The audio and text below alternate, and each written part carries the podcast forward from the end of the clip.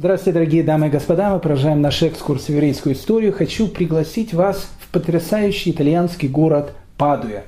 В его центре находятся площади, название которых звучит как песня. Пьяцца де Эрбе, Травяная площадь, которая плавно переходит в Пьяцца де Фрута, Фруктовая площадь, а между ними находится дворец, который называется Паласа де Раджона, Дворец Разума. И буквально в каких-то ста 200 метров от этого места начинается легендарная Падуанская гетто. Я гулял по нему многие часы. Я вглядывался в дома этого гетто, пытаясь определить, в каком из них в 1707 году родился человек, который настолько повлиял на мою жизнь, что я до знакомства с ним, и я после того, как э, познакомился с ними, с его учением, это два совершенно разных человека. Человек, который повлиял не только на меня, который повлиял на миллионы и влияет на многие-многие миллионы людей, несмотря на то, что жил он и, и родился более 300 лет тому назад. Речь идет о, о Рафмаше Хайм Луцата, э, великим Рамхаль, это герой сегодняшнего нашего повествования, поэтому садитесь поудобнее. У нас сегодня будет очень и очень интересный разговор. Итак, Рамхаль. Безусловно, Рамхаль был не понят, наверное, в свое время, э, буквально лет через сто после э, того, как он родился, в совершенно другой части мира, на Украине, э, жил совершенно другой, совершенно самобытный, необыкновенный такой раввин, которого звали Рафнахман из Бразова. Э, так вот, э, один из оппонентов Раф Нахмана из Брасова когда-то заявил ему, что ты родился на три поколения раньше того времени, когда ты должен был прийти, поэтому ты не понят.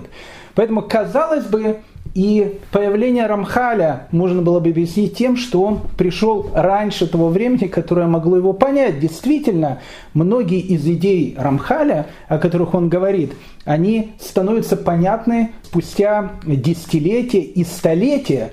А, многие из его идей, а, они сейчас отражены в той же самой, не знаю, квантовой физике, в тех же самых а, новых открытиях, которые появляются сейчас в мире, хотя, опять же, он не был ни физиком, ни механиком, но идеи, которые он говорил, они э, становятся очень-очень популярны в современном обществе. Э, в 21 веке не случайно в своей э, великой книге, которая называется «Дера Хашем», Рамхаль в самом начале так и пишет о том, что все, о чем мы говорим, к этому можно прийти изучая физику и механику. Но, говорит, мы не будем тратить на это время, потому что это очень долгий путь. Мы же с вами будем э, обсуждать ту традицию, которую передали наши праотцы с горы Синай. И поэтому не будем на это время тратить, а будем сразу говорить о самом главном. То есть э, Рамхаль, безусловно, во многих каких-то вещах он обогнал свое время. И не случайно большинство произведений Рамхаля, они печатаются спустя столетия после его смерти.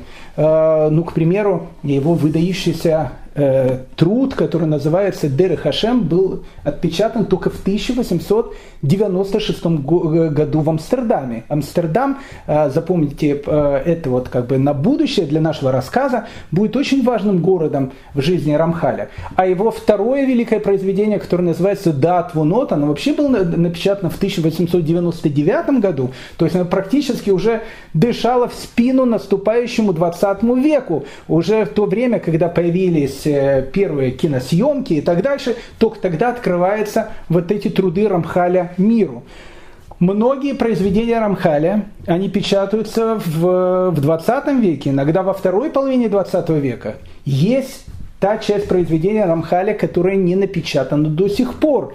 Я не говорю сейчас о таинственном сундуке, в котором находилось 3000 его рукописных страниц, в котором находились одни, наверное, из самых таинственных вещей, э, которые когда-либо писал человек. Судьба этого сундука – это отдельная детективная история. Мы до сих пор не знаем, где он. Либо он был сожжен, либо, как говорят некоторые источники, был похоронен на старом пражском кладбище, но об этом будет чуть дальше. Рамхаль. В мир, в котором живет Рамхаль, э, это мир, который находится в предчувствии каких-то перемен, каких-то необыкновенных перемен, которые в принципе тогда э, царили во всем мире. Приближался 1740 год. Для людей, которые что-то понимают в э, тайной еврейской традиции, я в ней ничего совершенно не понимаю, но э, те люди, которые понимали, они знали о том, что 1740 год – это необычный год. Дело в том, что по еврейскому взгляду на мир Земля, она существует 6 тысяч лет. В конце шестого тысячелетия, а конец шестого тысячелетия – это 2240 год, то есть до этого нам осталось не так долго, всего лишь 219 лет – так вот, э, еврейская традиция говорит, что после 2240 года Земля, так, какую, как, которую мы воспринимаем сейчас, она перестанет существовать. Это будет какой-то совершенно другой мир. Так вот, шестое тысячелетие, которое началось в 1240 году, и должно закончиться э, в 2240 году. Это тысячелетие, которое будет готовиться к тем переменам, которые должны прийти в этот мир. Так вот, интересная вещь. Каждое тысячелетие э, в тайном еврейском учении, оно соответствует одному из дней творения. Если вы помните, э, дней творения было шесть. В седьмой день Всевышний отдыхал.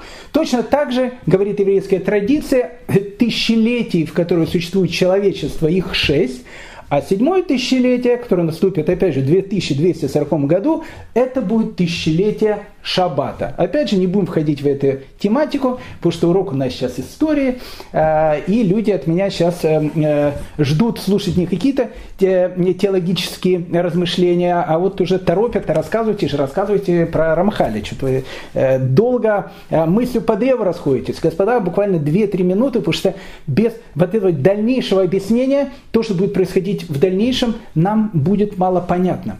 Так вот, с точки зрения, опять же, евреев еврейского учения, каждое, каждое тысячелетие оно соответствует одному дню. Еврейский день, э, как и в принципе любой день, делится на 24 часа. Но это не всегда 24 часа, как мы привыкли в солнечном календаре, потому что в ночи есть 12 часов, и в дне есть 12 часов. Как вы понимаете, э, зимний день, э, если э, разбить его от восхода солнца до его захода, он будет меньше 60 минут, а летний день, он будет больше 60 минут, потому что световой день, соответственно, будет дальше. Так вот, мы видим, что еврейский день разбит пополам. Половину этого дня это ночь, половину этого дня это рассвет. Так вот, Первые 500 лет шестого тысячелетия, которое соответствует, соответственно, опять же, шестому дню творения, он соответствует ночи. А вот начало рассвета, начало вот этого э, божественного дня, оно должно произойти через 500 лет, ровно через половину, когда в 1540 году. И вот этот 1540 год – его многие люди ждали, э, потому что он являлся как бы началом вот этих 500 лет мировой истории, которые очень должны повлиять на тот мир, э, который находится вокруг, вокруг нас. 1540 год он должен был стать предтечей важного 1840 года, который входит в еврейскую традицию под именем Тор – Тор – это обозначение, потому что э, еврейские года, они не пишутся цифрами, они пишутся буквами. Поэтому буква Тав и буква Рейш вместе они будут составлять этот год, который в григорианском календаре будет обозначать 1840. Но само вот эти буквы Тор, оно на иврите обозначает слово «горлица». И написано в книге Шира Шарим «Ибо вот зима прошла». Дожди миновали, удалились, цветы показались на земле, время пения настало. И голос горлицы, горлица 1840 слышен в стране нашей. То есть в самой книге песен песен царя Соломона и находится вот этот намек – голос горлицы стал слышен в земле нашей. То есть, а какая земля наша? Понятно, это земля Израиля, который э, еврейский народ разбросанный по разным частям света, молится, мечтает и думает ежедневно, ежесекундно. Голос горлицы слышен в земле нашей. То есть еще, может быть, нет каких-то перемен, но уже голос слышен. И в книге Зор написано о том, что в этот год, Тор, 1840 год, это год, который начнет приготавливать весь мир к тем переменам, которые произойдут в этом мире, э, будет связано с приходом Мессии, Машеха, строительством Иерусалимского храма и э, состоянием эпохи, мессианской эпохи, когда перекуют свои мечи на оралы, копи на садовые ножницы, и народ не будет больше учиться воевать, а будет заниматься только духовным самопоиском и любовью к Всевышнему и к его ближнему. Так вот, написано в книге Зор, что в 1840 году начнется техническая революция. И именно после этого года должно что-то произойти в мире, что технически этот мир уже будет совершенно другим, чем он был до этого, все остальные века. И написано, что с каждым годом технический прогресс будет идти с такой скоростью, что в конце времен скорость технического прогресса будет идти так быстро, что человек уже будет э, не успевать тут бобины, тут кассеты, тут э, диски, тут флеш-карты, тут еще что-то, тут еще что-то. Все с такой скоростью начинает идти. Это все, что было опять же предсказано э, в этой таинственной литературе, о которых знаю не только я, но о которых знали и люди, которые жили э, в, в первой половине 18 века, 1740 год, год которого многие ждали. И вот э, еще буквально два-три слова, без которых, опять же, не будет понятна вся наша дальнейшая история. Я считаю, что в это время в совершенно разных странах, э, в совершенно разных культурах живут три равина, которые очень похожи друг на друга.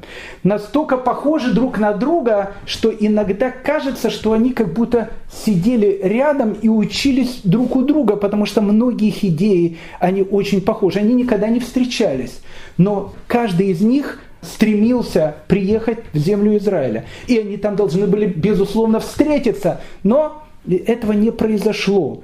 Речь, безусловно, идет о герое нашего повествования Рамхале, Равмаше Хаим Луцата, о человеке, который родился за 8 лет до него в совершенно другой части Европы, Восточной Европе, Рав Исраэли Балшемтове, который будет основоположником хасидизма, о котором мы с вами много будем рассказывать и многое будем говорить, и человек, который родился за 11 лет для, до Рамхаля в совершенно другой части мира, в Марокко, человек, которого зовут Рафхай Матар, который входит в еврейскую э, историю под именем Орахай Макадош. Так вот, каждый из них стремился в землю Израиля, но Балшемтов не смог туда приехать.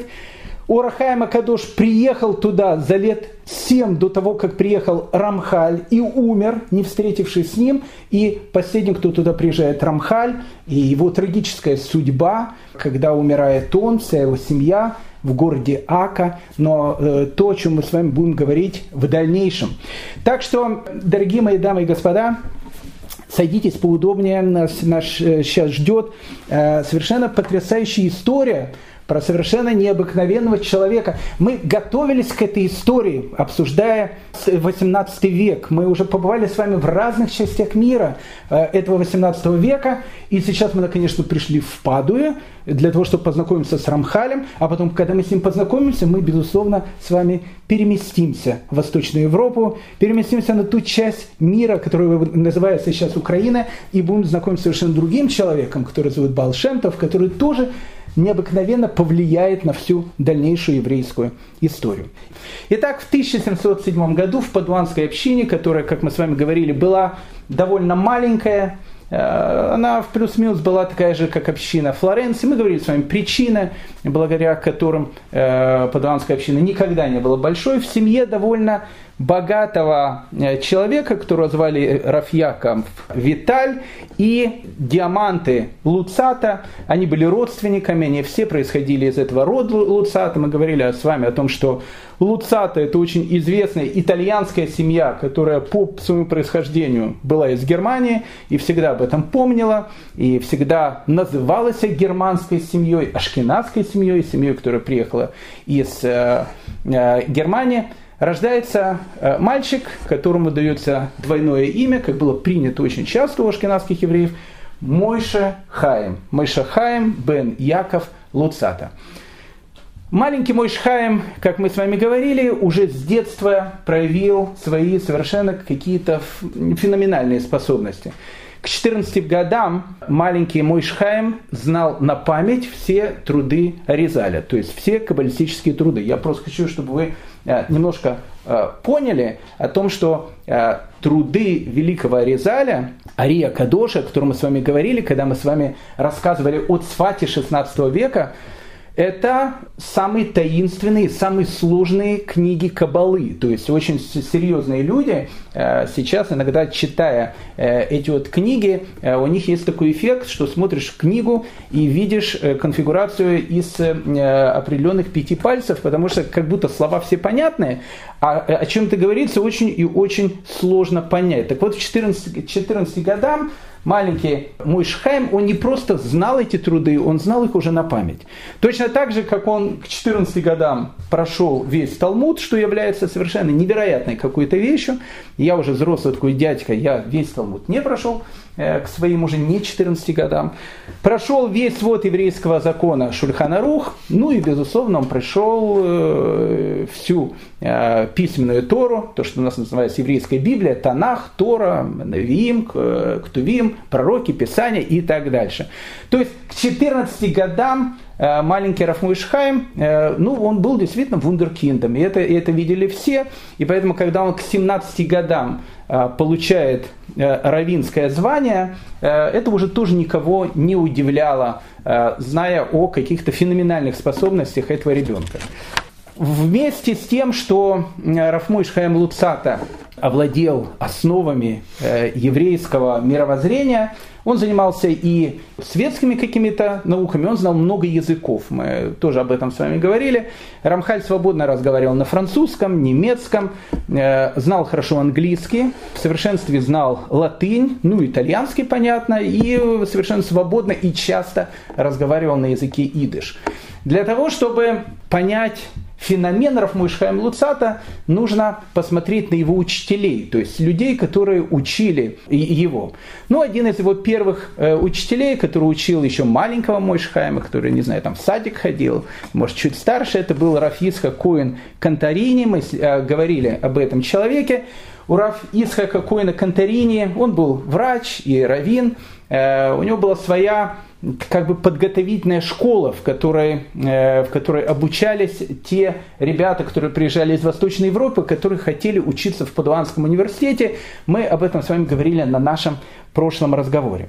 Но, наверное, самым э, значимым человеком в его жизни, э, и я не случайно говорю, что самым значимым, потому что я думаю, что он даже более для него был значим, чем его родной отец, у которого с Рафмой Шхаймом э, были очень теплые и всегда очень доверительные отношения. Это его легендарный учитель, который, наверное, больше всех повлиял на личность э, Раф Муишхайма, Раф Ешиягу Басан. В те времена он был раввином Падуи, э, через некоторое время он станет э, раввином города Реджа, Реджа Эмилия.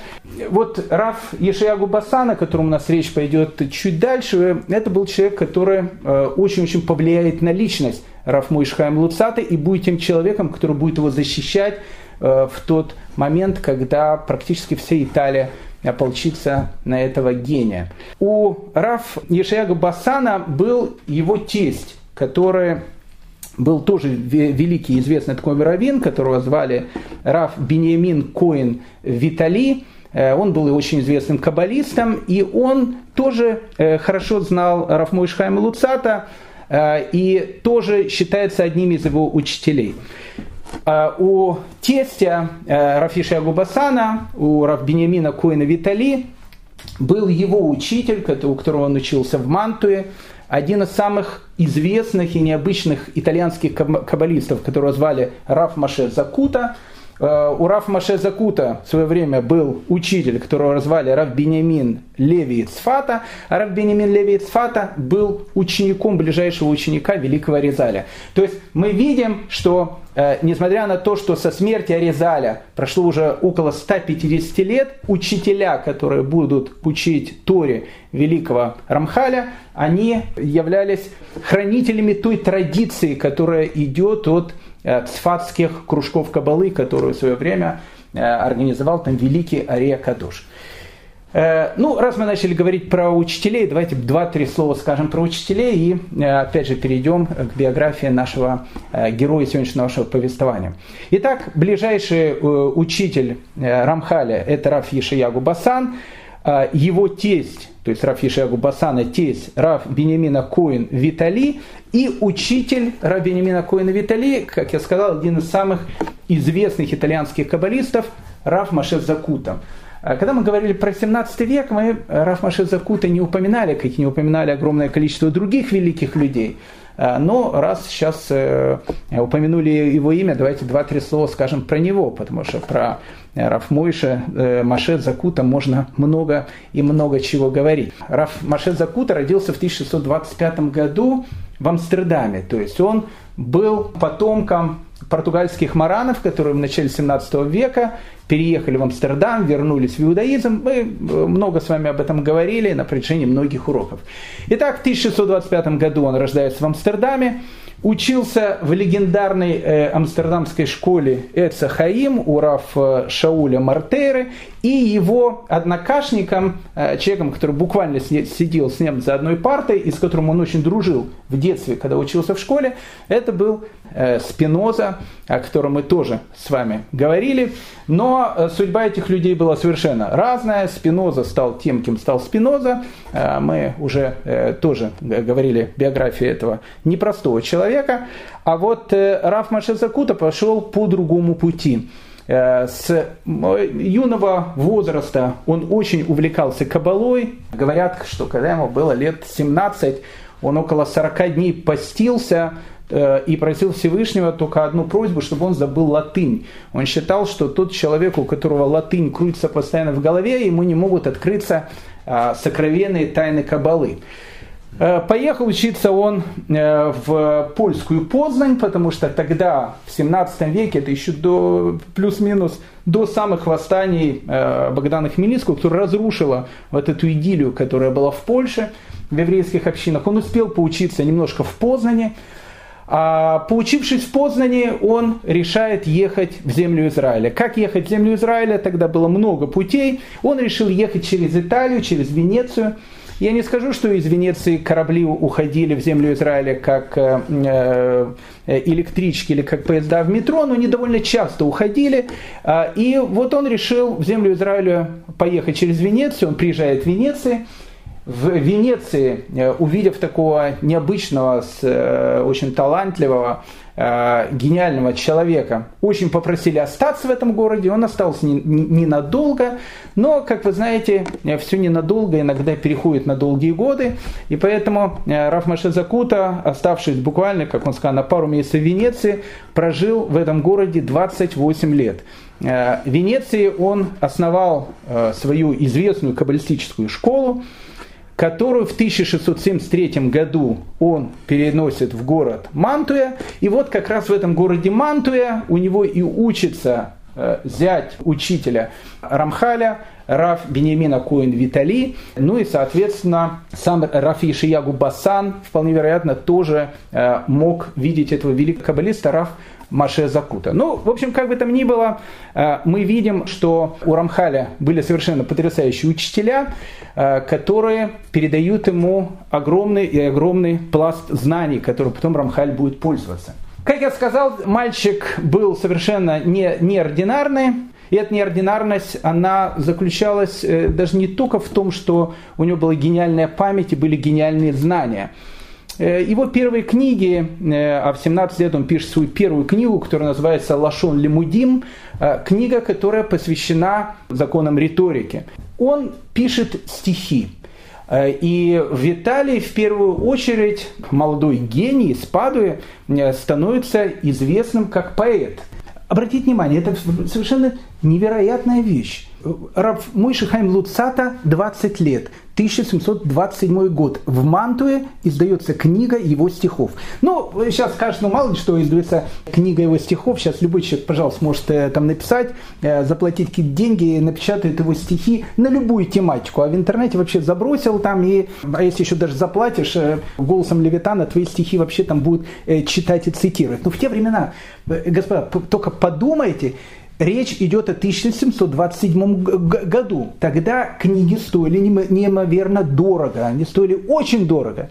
Книгу мог купить, позволить себе купить, во-первых, только богатый человек, да и сами издательства книжные, они э, постоянно балансировали э, между тем, что они сейчас разорятся или заработают какую-то копейку, потому что издание любой книги в те времена это было необыкновенно дорогой процесс. Поэтому издавали книги, это не могла быть просто так книга. Это должна была быть книга, даже не с большой буквы, с огромной буквы, бестселлер. Тот бестселлер, который издадут и который, как жареные пирожки на морозе, будет покупать абсолютно все. Поэтому издатели, особенно небольшой мантуанской типографии, издавая книгу стихов Рамхаля, они должны были понять о том, что книга А окупится и Б будет интересна. И происходит необыкновенное. 20-летний парень в 1727 году он издает книгу своих стихов. И какие это были стихи. Ну, мы с вами говорили, что в Италии э, вот эта вот культура писать стихи, это была не только еврейская культура, это, может, такая э, где-то и итальянская культура. Э, мы с вами вспоминали уже про Раф Йосифа бен Ягуда Хамица, который в 1624 году закончил Падуанский университет. А мы с вами говорили, что человек, заканчивающий Падуанский университет, э, медицинский факультет, тогда ну, воспринимался плюс-минус как космонавт потому что это было что-то не, не, не, необыкновенное. Так вот, на э, случай окончания Рафиусов бен Ягудой Хамица Падуанского университета его учитель, главный раввин Венеции, Рафи Гудари э, де Модена, опубликовал книгу стихотворений, посвященную своему талантливому ученику. Так было принято. Поэтому в стихотворениях Рамхаля, которых, которых сохранилось довольно много, там есть тоже стихотворения, посвященные, допустим, его ученику Элия Кончили, который закончил тоже Падуанский университет, и которому Рамхаль пишет стихи. Э, у Рамхаля был стих, посвящен внесению свитка Торы в Сефарскую синагогу Падуи. У Рамхаля был стих, посвященный его горячо любимой сестре, которую звали Лавра Хана, и которая умерла в очень молодом возрасте сразу же после своей свадьбы. И это совершенно трагический стих, который описывает могилу, эту свежую могилу его любимой сестры, которая напоминает свадебный балдахин. И вот эта вся трагедия, которая описана там. Но стихи Рамхаля это не просто стихи. В лесу родилась елочка, в лесу она росла, э, зимой и летом стройная. Э, света какого, сами э, знаете, была. Каждый его стих – это некая философская идея, облеченная в совершенно потрясающий язык слов. Не случайно э, многие современные, иногда не очень религиозные э, такие ученые говорят о том, что Рамхаль является основоположником современной израильской поэзии. Это, конечно, все э, полная ерунда, но факт остается фактом в том смысле о том, что стиль Рамхаля, язык Рамхаля, он действительно очень будет похож на современный иврит. Рамхаль будет писать очень сложные вещи понятным языком. Он будет писать так, чтобы то, о чем он говорил, было понятно для всех. Рамхаль пишет не только стихи. Рамхаль в этот период времени пишет и драматические произведения. Но, опять же, э, тут надо поставить все, то, что называется, точки над «и». Э, дело в том, что ренессансная Италия открыла идею театра, которую мы воспринимаем э, и э, понимаем до сегодняшнего дня. То есть, э, одним, одним словом, тот театр, который есть сейчас, это итальянский театр. Он потом перешел там французский, английский, там, ну, в общем, куда угодно а потом в московские, в израильские. Ну, может быть, он не перешел в театр Кабуки в Японии, там совершенно другая песня. Но вообще идея театра, которая, которая есть сейчас, современного театра, она рождается в Италии. Поэтому в Италии многие аристократы, э, многие интеллектуалы, они очень часто были драматургами. Это не был какой-то бомаршев э, французский. А, который там писал, или Гальдони итальянский, который плюс-минус в том же самом 18 веке а, своего там Труфальдина из Бергама будет а, там писать и так дальше. Многие писали тогда драматические произведения. Рамхаль тоже пишет драматические произведения. Рамхаль тоже то, пишет еврейские пьесы. Но какие еврейские пьесы? Тут же тоже есть идея. Написано в Талмуде, что в конце времен театры превратятся в дома учения. Прям так и написано. Театры, стадионы превратятся в дома учения. То есть театр приходит для того, чтобы э, веселить и э, давать хорошее настроение человеку. Но с другой стороны написано, что в конце времен театр станет тем местом, который будет учить. И вот Рамхаль, он пишет свои драматические произведения. Их было несколько. Маасе Шимшон, драма, которая посвящена жизни Шимшона Гибора, Самсона, который пася льва э, в Петергофе до сих пор разрывает. Но я бы хотел обратить ваше внимание на другое произведение Рамхали, драматическое, которое называется «Мигдаль Ос». Э, Мигдаль Ос, который переводится как «крепкая башня». В этом произведении 17-летнего Рамхаля будет уже ощущаться все величие этого необыкновенного человека. Ну что тогда драматическое произведение? И э, когда писали драматическое произведение? Рамхаль пишет свой Мигдаль-Ос в честь свадьбы своего друга. Женится его друг Рафи Исраэль Басан, сын его любимого учителя Рафи Шаягу Басана. Ну и как принято, и сейчас до сих пор так принято. Ну, ребята, друзья э, делают жениху и невесте какие-то Э, ну, какие-то сюрпризы. Можно сейчас там, э, не знаю, фейерверк какой-то пустить, можно там потанцевать. Э, на еврейских свадьбах иногда жениха там на стульях там тащат. Я помню мою свадьбу, когда меня на стуле тащили, у меня была только одна мысль, только с этого стула не упасть.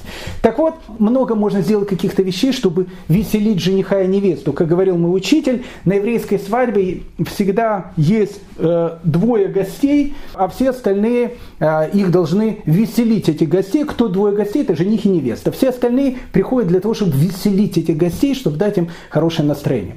Так вот, э, драматическое произведение, нормально, то есть она, оно должно быть э, так или иначе, это не должна быть трагедия, э, с типа там бедный Йорик э, э, с черепом, на который ты смотришь. Это должно быть что-то такое легкое, веселое, посвященное свадьбе, для того, чтобы э, как-то развеселить жениха и невесту. Эта вещь, она была, кстати, очень принята. И, кстати, знаете, вспоминается, прошу прощения за такие сравнения, человек, который живет через сто лет после Рамхаля, он же, он еврей, но, к сожалению, он уже выкрес, Мендельсон Бартольди, который тоже пишет э, свой сон в летнюю ночь на произведение Шекспира, и там описывают, когда э, царица эльфов э, женится на неком этом пастухе, которого заколдовали, и который сейчас выглядит как человек, но морда у него ослиная, вот он на, ней, на, на, на нем как бы женится, и тут звучит свадебный марш, который, в общем, как бы должен дать всю комичность этой ситуации. Сейчас это известный свадебный марш Мендельсона опять же, прошу прощения за э, вот эти воспоминания двух людей, которые совершенно, э, совершенно не могут находиться рядом друг с другом. Но э, то, о чем говорит и пишет Рамхаль в этом произведении, должно быть тоже, так, тоже то же самое зерно. Веселить жениха и невесту, дать ему какую-то радость на свадьбе. И вот Рамхаль пишет свой Мигдаль-Ос – Интересно, э, это произведение потом в семье Израиля Басана после свадьбы, Рамхаль, конечно, дал ему эту рукопись, она хранилась многие-многие годы. Э, когда Рамхаль был запрещен в Италии, а потом э, он хранился в семье детей, внуков Раф Исраиля Басана, и он был опубликован только в 1837 году. И вот когда драматическое произведение 17-летнего Рамхаля появилось на свет в 1837 году, оно произвело эффект взорвавшейся бомбы. Почему? Потому что это драматическое произведение, оно является неким сосредоточием тайн. Каждое слово, каждое действие, которое описано там, оно имеет какую-то свою необыкновенную символику. Обратите внимание, пишет это 17-летний мальчик – Я сейчас э, в двух словах расскажу краткое содержание мигдалеза, потому что это, это надо послушать, потому что э, узнав это произведение, нам будет более понятен Рамхаль, о котором мы э, сейчас и ведем нашу речь. Так вот, мы уже вспоминали э, Раби Нахмана из Брасова. Э, он умер в 1809 году, приблизительно за год до своей смерти он собрал своих учеников и сказал фразу, которую, ну, мог сказать только Рабин Ахмана из Брасова. Он сказал, что, знаете, иногда людям рассказывают истории, чтобы они заснули. Я же собираюсь вам рассказывать сны, чтобы вы проснулись. И с этого момента Рабин Ахман из Брасова своим ученикам начинает рассказывать сказки – сказки Рабина Ахмана из Брасова. Это отдельная тема, когда мы дойдем до Рабина Ахмана из Брасова, безусловно, поговорим об этих сказках. Так вот, Мигдалиоз – это драматическое произведение Рамхаля, которое, с одной стороны, имеет совершенно потрясающий сюжет. Э, иди прямо э, и снимай голливудский фильм, пожалуйста, вот сценарий Мигдалиоза. А с другой стороны, каждая деталь этого произведения, она окутана символикой и тайной. Итак, откуда вообще происходит понятие мигдаль-ос? Еще раз, драматическое произведение, которое друзья Исраэля Басана исполняют на его свадьбе, когда жених и невеста сидят за свадебным столом, а вот группа ребят, они делают такой небольшой спектакль «Мигдаль-ос». «Мигдаль-ос» переводится на русский язык как «крепкая башня». Слова эти э, идут из книги Мишлей, книги притчи царя Соломона, где написано «крепкая башня, Мигдалиос, имя Господа, в нее бежит праведник и защищен». Таинственный Мигдаль Ос, башня могущества, крепкая башня, имя Господа в ней, и туда бежит праведник, и она дает ему защиту. Однажды в древности в одной далекой восточной стране, обратите внимание, у Рамхаля восточная слова, э, страна переводится словом «кедем». «Кедем» на современном иврите – это «восток» с одной стороны, а с другой стороны «кедем» – это что-то изначальное, то, что было до всего, то, что является причиной того, что происходит сейчас, кедем. Поэтому все тут символично. Итак, в древние времена, в далекой восточной э, стране, жил да был царь, которого звали Рам. Ну, имя этого царя или короля будет более точно, тоже имеет символ, э, смысл, потому что каждое имя, каждая деталь в этом произведении, она смысловая. Рам на, в переводе на русский язык обозначает возвышенный. И вот у короля Рама была прекрасная дочка, прекрасная принцесса, которую звали Шуламид. И вот сказал король Рам следующую вещь. Тот, кто хочет получить руку моей дочери, то должен сделать невозможное. Есть в нашей стране гора. Неприступная гора. Невозможно на эту гору даже э, взобраться. Но самое главное, тут даже не только гора, а на самой этой горе находится замок. Замок, который называется Мигдалиос, башня могущества, замок могущества. Так вот, говорит Рам, для того смельчака, к которому удастся пробраться в этот замок, я и отдам за него мою прекрасную дочь Шуламит. Ну, начало обычной сказки такой. Все, все нормально. И вот в некотором царстве, в некотором государстве, в той же самые времена, живет царь, которого зовут Анамин. Анамин происходит от слова эмуна, вера. Ну, опять же, я сказал, все имена тут смысловые. У Анамина есть сын, тоже такой царевич, которого зовут Шалом. Шалом понятия не имеет о том, что король Рам э, э, сказал о том, что тот, кто поднимется в башню, Мигдалиос получит его э, дочку и так дальше. Понятия не имел. А что он делал? Он путешествовал, видно, служил в израильской армии и отправился по путешествию по миру, как принято. И вот подходит он к э, горе, странная гора, неприступная гора, на которой находится какой-то величественный замок, который называется Мигдалес. И обходит Шалом эту гору и не понимает, как на нее можно взобраться. И вдруг видит Шалом о том, что в этой горе находится пещера. Просто так ее даже не заметишь, потому что она заросла каким-то бурьяном, какими-то э, деревьями, и незаметно она э, просто так. Ее надо найти, ее нужно обнаружить, изучая гору, вокруг которой ты проходишь. И вот, расчищая эти ветки, Шалом заходит в эту пещеру, и эта пещера поднимает его на вершину горы. Он находится на вершине горы. Казалось бы, полдела сделано, но тут замок Мигдалиоса. А в Мигдалиос пробраться невозможно. Почему? Нет ворот. И казалось бы, спускайся вниз, ничего у тебя все равно не получится. Но Шалом был э, из других товарищей, все-таки служил он в, в Дувдыване или в Галане, не знаю, где он там служил, э, в каких он такой был весь из себя э, целеустремленный, то, что у нас называется. И он сказал о том, что я все равно проберусь в эту э, башню, интересно, что там такое. А ворот нету. И вот он начинает э, ощупывать камни – и дотрагивается до камней. И увидит, что дотрагиваясь до одного камня, камень падает, дотрагиваясь до другого камня, камень еще падает. Дотрагиваясь до каждого камня, камни начинают падать. И вдруг он видит, открываются ворота. И, казалось бы, ворота тоже закрыты. И куда ты пойдешь? Но он дотрагивается до этих ворот и видит, эти ворота плавно открываются. И Шалом попадает в Мигдаль Ос, в эту башню могущества. Он спускается с этой башни, уходит, а в это время за движением Шалома наблюдает человек, которого зовут Зив.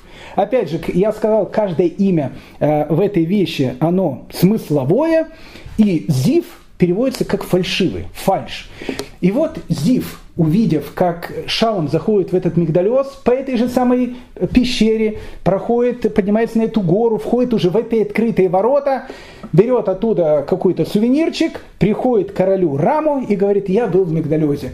И король Рам говорит, ну все, был в мигдалиозе, и наш потрясающий рыцарь Э, Зив становится женихом э, э, дочери царя, прекрасный Шуламид. Но драматическое произведение, оно начинает только развиваться у Рамхаля.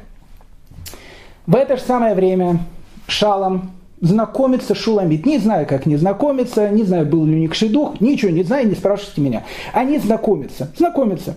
И они знакомятся, и они полюбили друг друга. Шалом понятия не имеет о том, что э, прекрасный Шуламид, она э, как бы э, другому не отдана, она будет век ему верна, потому что он-то нашел Мигдалез, но он-то не знал про этот указ царя, а Шуламид не знал, что э, Шалом нашел вход в Мигдалез, она только плачет и страдает из-за того, что она должна выйти замуж за нелюбимого ей Зифа. И вот они как бы любят друг друга, а должна она выйти замуж за Зифа. Но у Шалома была тоже своя воздыхательница, девушка, которая его очень любила, которая зовут Ада. И вот эта Ада, тоже, которая понятия не имела ни про Мигдалиос, ни про то, что э, ее э, Шалом должен жениться на этой Шуламид, вообще ничего не понятия не имея, зная только, что Шалом полюбил принцессу. И она э, должна сделать все, чтобы эту принцессу как-то уничтожить, чтобы убрать ее из жизни Шалома, чтобы Шалом был только ее, Аден. И вот э, в результате различных махинаций, фильмов, их тогда по Ютубу много показывали, это была история про отравление. Она начала говорить о том, что э, отравление, то есть Шуламид решила отравить своего жениха Зифа. Почему? Потому что она любит какого-то совершенно другого товарища. Когда об этом узнает Рам, Рам был человеком очень таким э, король э, справедливым, и он говорит, все, дорогая Шуламид, тебя будет ждать не свадебная церемония, а плаха. И э, собрался весь город для того, чтобы присутствовать на казни прекрасной принцессы Шуламид, которая решила, не знаю уж каким новичком, не новичком, отравить своего, значит, жениха Зифа. И вот тут как, как раз и идет финал этого драматического произведения. В момент казни приходит на эту главную площадь Шалом – он приходит, обращается к королю, который сидит в этом ложе королевском, и говорит, Ваше Величество, казните, пожалуйста, меня, но не ее. Казните меня. Я ее очень люблю, и я хочу, чтобы она жила, а меня казнили. И король говорит, а кто ты такой вообще? Я тебя впервые вижу. Впервые вижу. Кто ты такой вообще? Все, уйди отсюда. А, она хотела отравить своего жениха, мы ее сейчас казним. И тут у Шалома у него вырываются слова, слова такой горечи. Он говорит, ах, я же видел эту надпись, когда я пробирался в этот мигдалез, когда падали эти кирпичи, которые вели в этот замок. Я увидел эту надпись, которая была на, на стене. Если ты осмелишься и приблизишься сюда, жди бед в будущем. Почему я тогда не подумал, что это было плохое предзнаменование, жди бед в будущем? И тут царь Рам, король Рам, услышал, говорит, секундочку, где ты, говорит, эту надпись видел? И Шалом говорит, где, где, в Мигдалезе, когда я туда вошел, там была эта надпись. Король говорит, так ты был в Мигдалезе, а что же тогда Зив?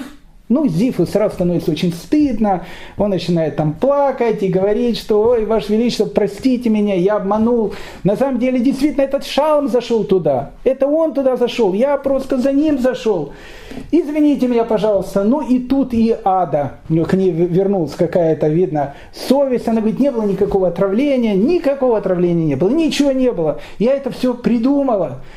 А придумала это только для того, чтобы Шалом не встречался с вашей дочерью, которую он любит.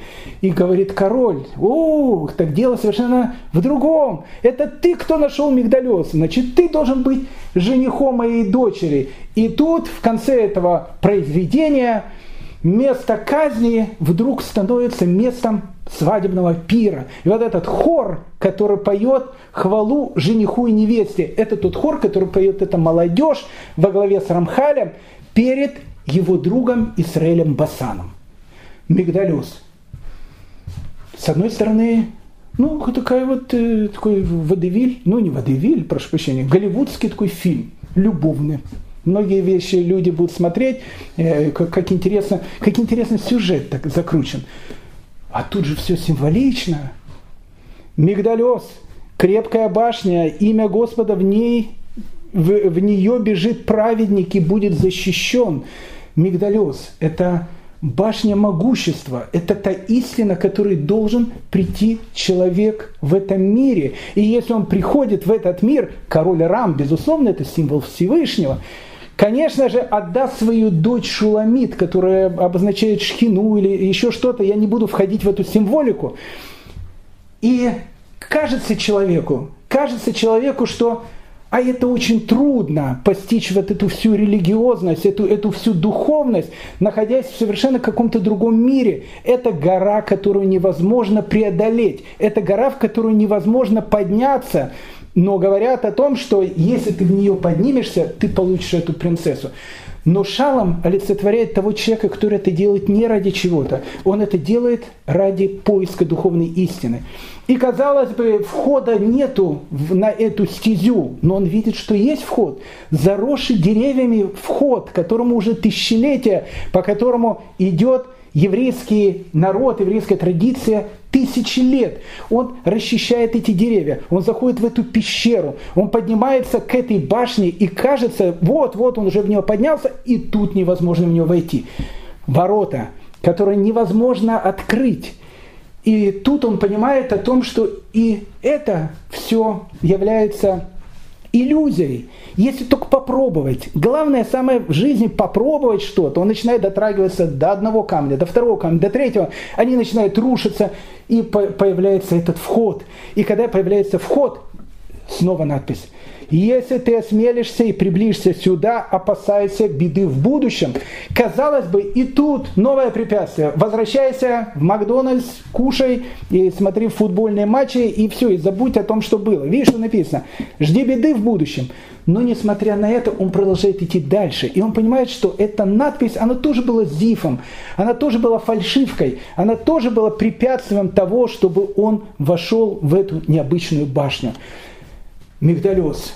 Произведение, написанное 17-летним мальчиком, которое было опубликовано практически через 100 лет после того, как она была поставлена на свадебной церемонии, и которая сейчас является одним из самых каббалистических и таинственных драматических произведений, которые есть у, у нашего народа. Но это все была предсказка, а сказка, она как раз начинается именно сейчас. 17-летний Рамхаль попадает в такой тайный кружок каббалистов, который назывался Мевакшей Ашем. Мевакшей Ашем переводится как «ищущие Творца». То есть ищущие пути к Богу. Это точно так же, как и шалом, который пробирается в этот мигдаль-ос, в эту вот башню могущества, э, в э, крепкую эту башню. В этом кружке, куда попадает Рамхаль, он туда попадает как один из э, членов этого кружка, но буквально через пару месяцев он становится человеком, который в этом кружке уже становится не одним из членов кружка, их было 7 человек тогда, а становится человеком, который уже возглавляет этот кружок. И э, многие люди, которые там были, опять же, а их было не очень много, их было сначала только 7 человек, потом прибавилось еще 9, то есть в общем сложности их было 16 человек, все имена нам этих людей известны, они на Рамхаля смотрят как на учителя.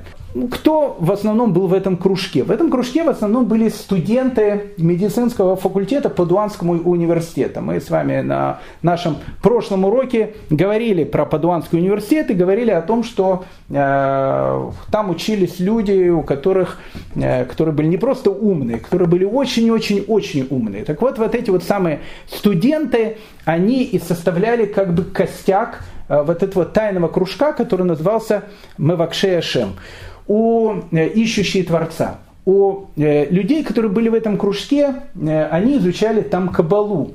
В первую очередь они изучали книгу Зор, и у них было принято, был принят такой устав этого кружка о том, что главная цель, которая есть у этого кружка, это вещь, которая называется тикун шхина. То есть исправление божественного присутствия в этом мире. Я не буду говорить, что это такое, это очень каббалистический такой термин. Но смысл всего заключался в том, что благодаря этому кружку должно произойти избавление. Мир, который находится вокруг нас, он должен исправиться, он должен стать совершенно другим. Поэтому у членов этого кружка был прописан э, очень четкий устав. Э, в этом уставе было написано, что в первую очередь э, главная заповедь, которая должна быть у членов этого братства, и можно назвать его даже братством, заключалась в том, что они должны любить и помогать каждому человеку. В первую очередь членам кружка, а во вторую очередь всем людям, которые находятся вокруг них. То есть это должны быть люди, у которых должна быть какая-то мораль, которая должна находиться на какой-то очень и очень огромной высоте. И только, только после этого они могут начинать изучать тайны Торы. Они изучают, опять же, как я сказал, книгу Зор было принято э, о том, что в этом кружке занятие Торой и в, в первую очередь книгой Зор не должно было не прекращаться ни на минуту. И э, было принято так, что у каждого человека из этих семерых э, было определенное время, когда он э, полностью учился, за 15 минут до окончания его учебы начинал учиться какой-то другой из членов этого кружка, для того, чтобы было э, как бы непрерывное э, изучение э, Торы, э, опять же, книги Зор, э, круглые сутки на протяжении дня и ночи. Э, через буквально полгода существования этого кружка, кружок, еще раз, это был такой тайный, многие даже люди и не знали, что Рамхаль посещает этот кружок, было, опять же, в уставе этого кружка было написано о том, что люди его изучают не для того, чтобы показать, какие они умные, э, что они занимаются какими-то таинственными вещами. Нет, каждый должен был заниматься чем-то своим. Поэтому Рамхаль, э, он был известен всем как ну, гениальный такой человек, но в первую очередь там поэт. Э, который помогал там папе э, с каким-то бизнесом. Э, другие члены этого кружка, они были известны всем как студенты Падуанского университета. Но мало кто знал о том, что эти ребята в каждую свою свободную время, у них не было просто свободного времени, они находятся в этом кружке, в котором они изучают книгу Зор. Через некоторое время к девятерым, к семерым, точнее, членам этого кружка добавляется еще девять, среди них был и брат Рамхаля, Раб Шиман. И вот в кружке уже становится 16 человек. И вот э, в кружке э, Мивакшея Шем, когда появляется там еще 9 человек, переписывается и устав. Отныне э, члены этого кружка должны терпеть все насмешки этого мира. Очень интересно, такое была часть устава, э, так как они считали, что тот, кто находится на пути истины, над ним всегда смеются. И э, несмотря на то, что было написано в этом уставе, над тобой могут смеяться, тебя могут считать там ненормальными и так дальше, в этом есть тоже какая-то своя доля исправления – то есть ты будешь терпеть насмешки, но несмотря ни на что, ты будешь продолжать двигаться вперед. Э, в этом кружке Рамхаль, безусловно, был лидером. Э, он, безусловно, был учителем, у него учились. Э, одним из ближайших, скажем так, учеников Рамхаля по этому кружку был такой необычный совершенно человек, которого звали Рафи Кутиэль. Гордон. Он и будет одним из главных героев всей этой истории. Э, Рафи Куктель Гордон был родом из Вильна, из Вильнюса. Приехал он из Польши, из Речи Посполитой, как тогда это все называлось, из Литвы. Э, мы говорили с вами, что э, в Падуанском университете на медицинском факультете было, э, ну немного, но были ребята, которые приезжали из Восточной Европы, из Польши, из Литвы, из Германии иногда. Так вот, Рафи Кутиэль Гордон был сыном э, Равина Вильнюса, он приехал учиться на медицинский факультет Падуанского университета, был, опять же, совершенно таким гениальным человеком, и он становится одним из, э, ну, скажем так, ближайших учеников Рамхаля э, в этом самом кружке. А вот э, в 1727 году, когда Рамхалю исполняется 20 лет, начинает происходить событие, которое потом очень и очень повлияет на всю дальнейшую историю. Рамхаль эти события э, описывает сам, он пишет, что в месяц Сиван 5487 года, то, что переводится по Григорианскому календарю 1727 год, весна, может быть, начало лета 1727 года, Рамхалю открывается голос. Ну, мы эти голоса с вами, этот голос с вами уже один раз слышали. Э, ну, если сейчас мы, когда-то с вами говорили, э, человеку открывается голос, то э, есть такая служба, которая помогает разбираться в голосах и как-то структурировать их. Если человек слышит голос, сразу есть номер, в России это 03, в Израиле, по-моему, 103. Э, сразу отправляет тебя в определенное заведение, там, где есть много людей, которые Наполеоны, э, Александр Македонский, Юлий Цезарь, ну и ты со своим голосом э, тоже очень будешь в этой совершенно потрясающей компании. То есть это происходит сейчас. Но в, в еврейской истории были люди, которые доходили в своем учении в тайной Торе, в практической кабале до каких-то определенных таких высот, после которым им открывался голос небесного посланника, который назывался Магид. И э, этот Магид очень часто открывался людям, которые, казалось бы, очень далеки были от мистики. Вот э, человек, который написал э, одну из самых, ну, из самых таких Э, вещей, которые связаны с еврейским законом, в которой не может быть вообще никакой мистики. Раф Йосиф Каро, автор Шульхана Руха, когда мы говорили о его биографии, мы говорили о том, что на протяжении многих лет к нему приходил небесный посланник, которого, которого зовут Магит. Не спрашивайте меня, кто это. Мы сейчас дадим слово Рамхалю. Рамхаль, может, даст какой-то намек – на того, о чем идет речь. Для Рамхаля открытие этого голоса, оно было тоже определенным шоком. И Халь об этом пишет своему учителю, Рав Бенемин Акоин Витали. И вот он ему пишет в письме. Праведный Господь, испытывающий все сердца, является моим свидетелем на небесах и моим свидетелем наверху, почему я хранил свое откровение в секрете от вашей чести – но теперь, когда этот вопрос стал достоянием всех, мне очень приятно слышать, что вы об этом знаете. И я особенно рад узнать, что ваша честь в своей доброте и праведности признает это как истинное и верное. боящиеся Бога люди приходят ко мне каждый день, чтобы услышать то новое, что говорит мне Бог. Многие молодые люди, которые когда-то шли тщетными путями молодости, теперь, слава Богу, вернулись к Богу и пришли ко мне, чтобы получить тикуним, тикуним исправления за свои прошлые прегрешения.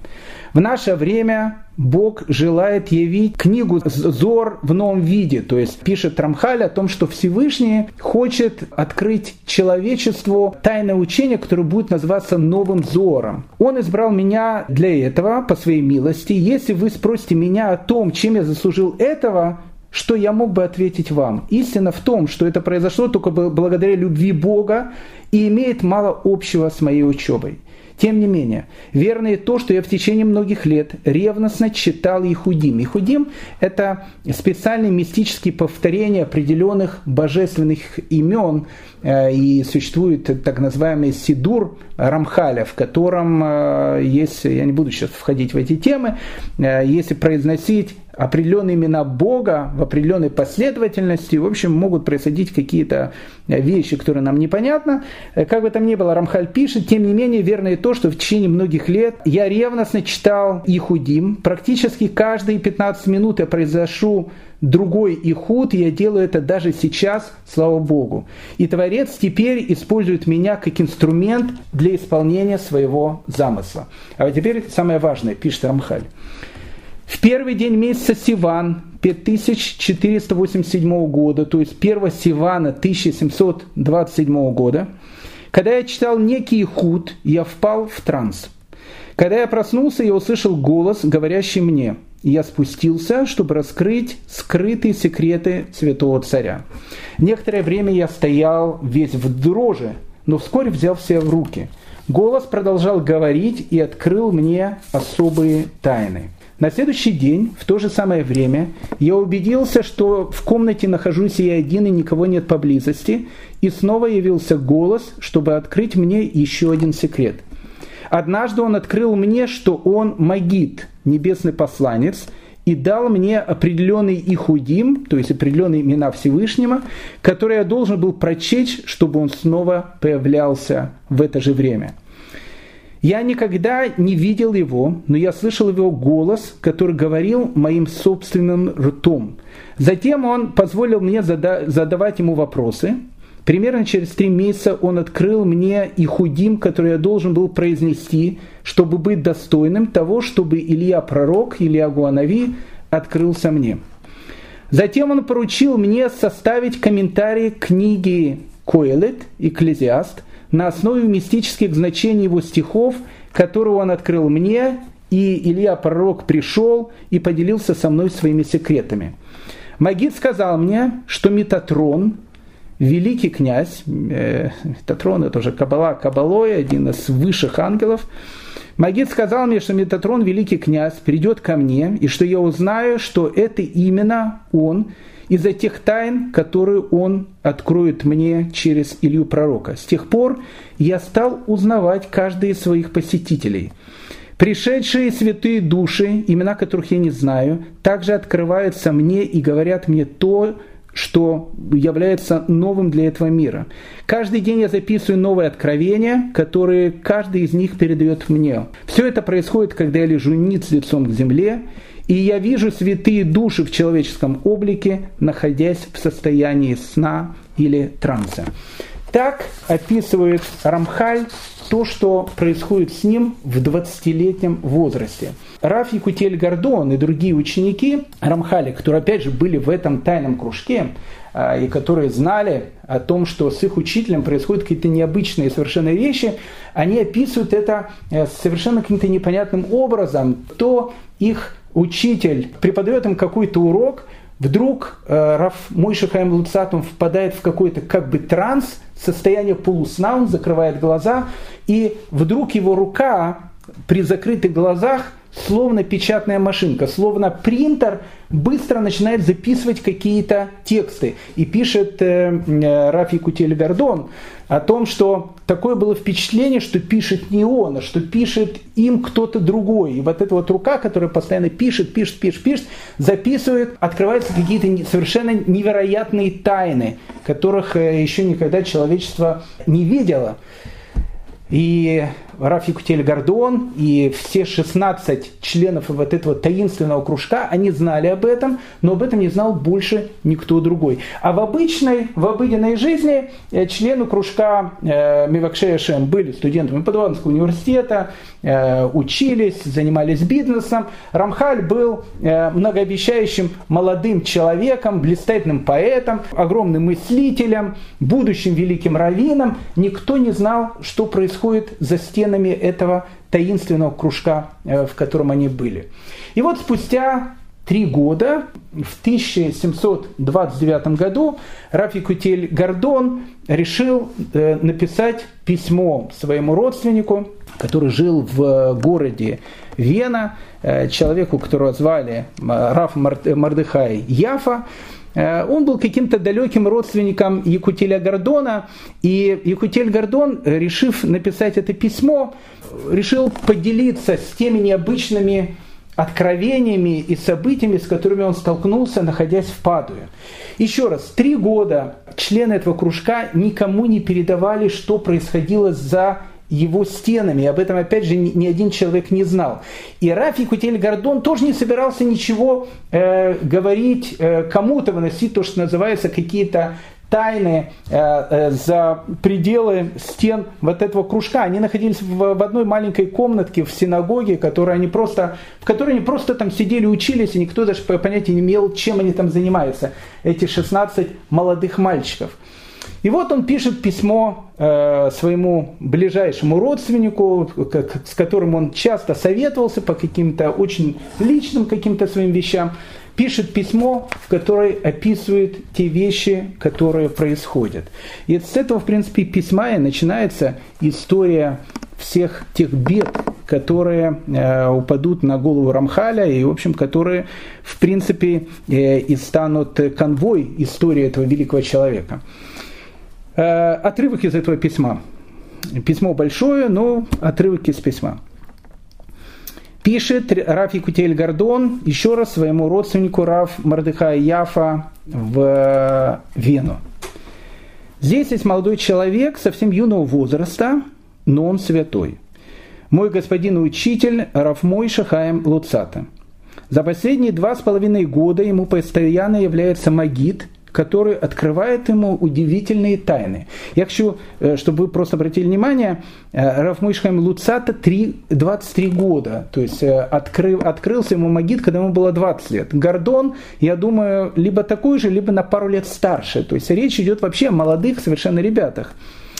За последние два с половиной года ему постоянно является Магид, который открывает ему удивительные тайны.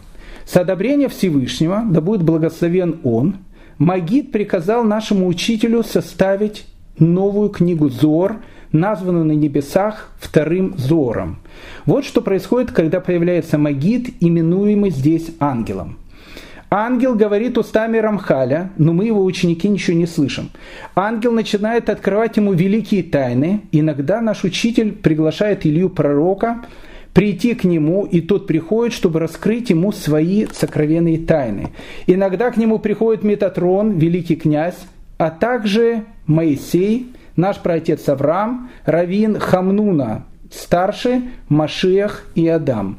В общем, от него ничего не скрывается. Сначала было дано ему разрешение с небес только открыть ему тайны Торы, но теперь ему открываются все сокровенные тайны мироздания. За пределами нашей группы никто не знает об этом. И, как сказал нам наш учитель, со временем, со времен Раби Шимона бар Яхая, то есть составителя Зора, никому не открывались подобные тайны на земле. И вот э, Рамхаль э, за эти самые годы под э, диктовку Магида записывает 3000 страниц совершенно таинственных текстов.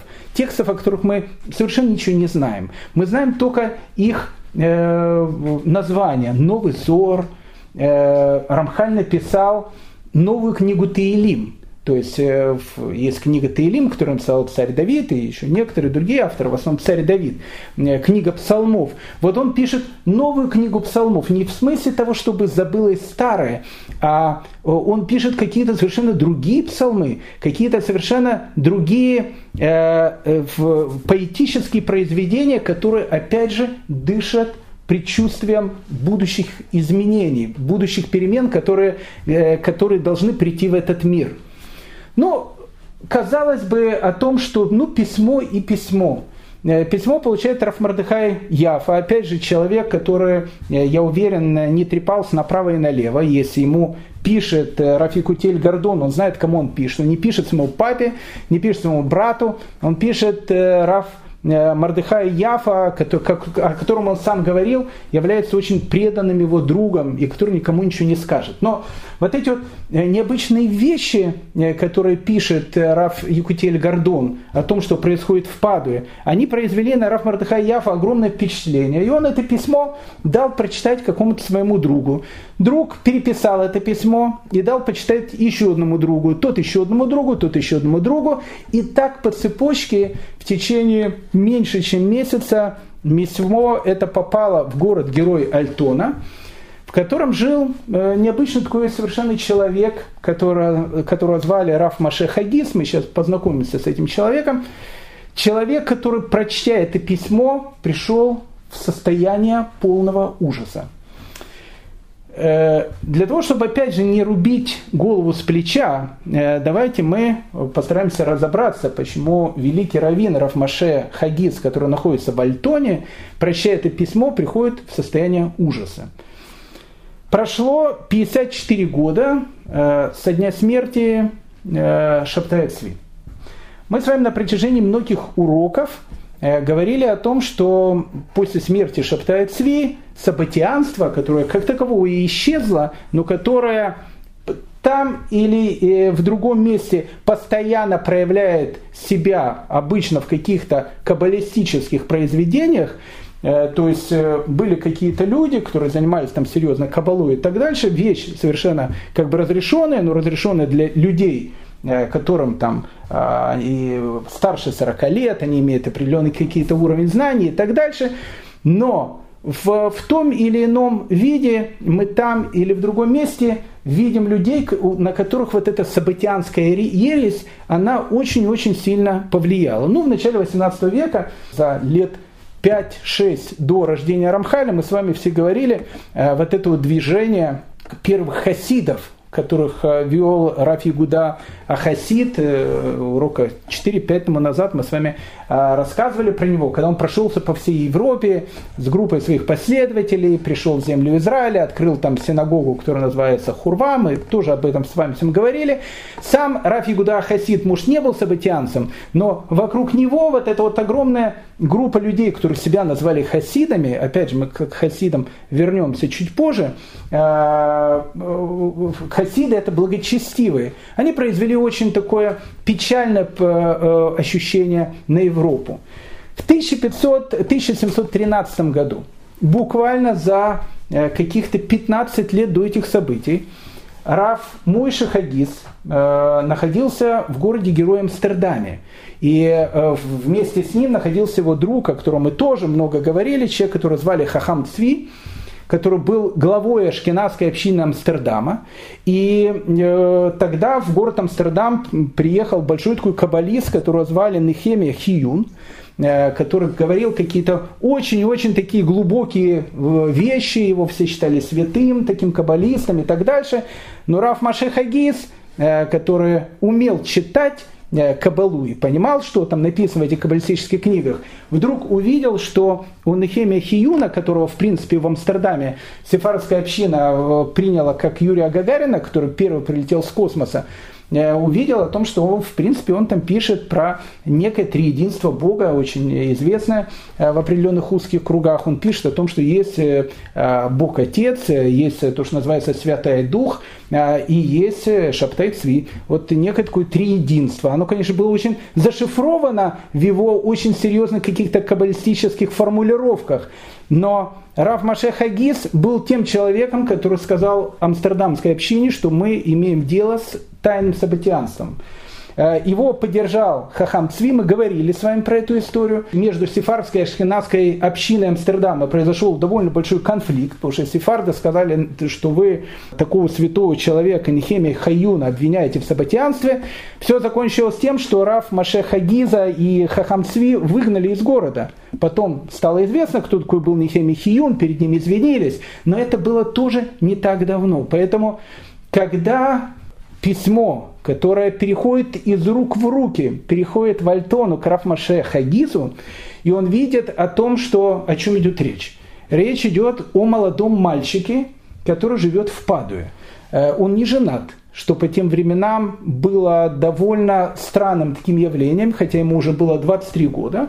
А, мы видим о том, что его а, друг, которому он посвятил Мигдаль Ос, Раф э, э, Исраэль Басан, он уже был женат к этому моменту 6 лет, это было совершенно нормально. 23 года, э, как бы ненормально, что, что молодой человек не женат.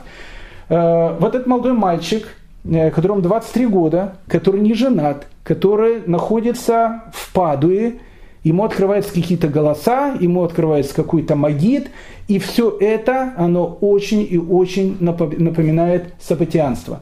И Раф Машахагис, который понимает о том, что Падуя может стать новым источником очередного взрыва сапатианства, решает о том, что э, эту вот ересь нужно задавить, то, что называется, в самом ее зародыше. И вот с этого момента и начинается трагическая судьба непонятая, непонятого Рамхаля. Для того, чтобы нам продолжить этот, э, эту историю, нам нужно, безусловно, э, рассказать о личности Рафмаши Хагиза, о личности этого человека. Тогда будет более понятно, э, почему вот Рафмаши Хагиз становится тем человеком, который, в принципе, и будет травить Рамхаля на протяжении долгих-долгих лет, пока Э, Раф э, Мойша Хаем Луцата не будет вынужден просто покинуть Италию, уехать из Италии, э, так как в Италии дадут ему херем, дадут ему отлучение от общины. Для того, чтобы во всем этом разобраться, нам нужно будет с вами очутиться в городе Герое Иерусалиме в 1672 году, где и родится Рафмой Шахагиз – познакомиться с ним, познакомиться с его родителями, сказать немножко про его необыкновенную судьбу, и тогда нам будет более понятно то, что будет происходить в дальнейшем.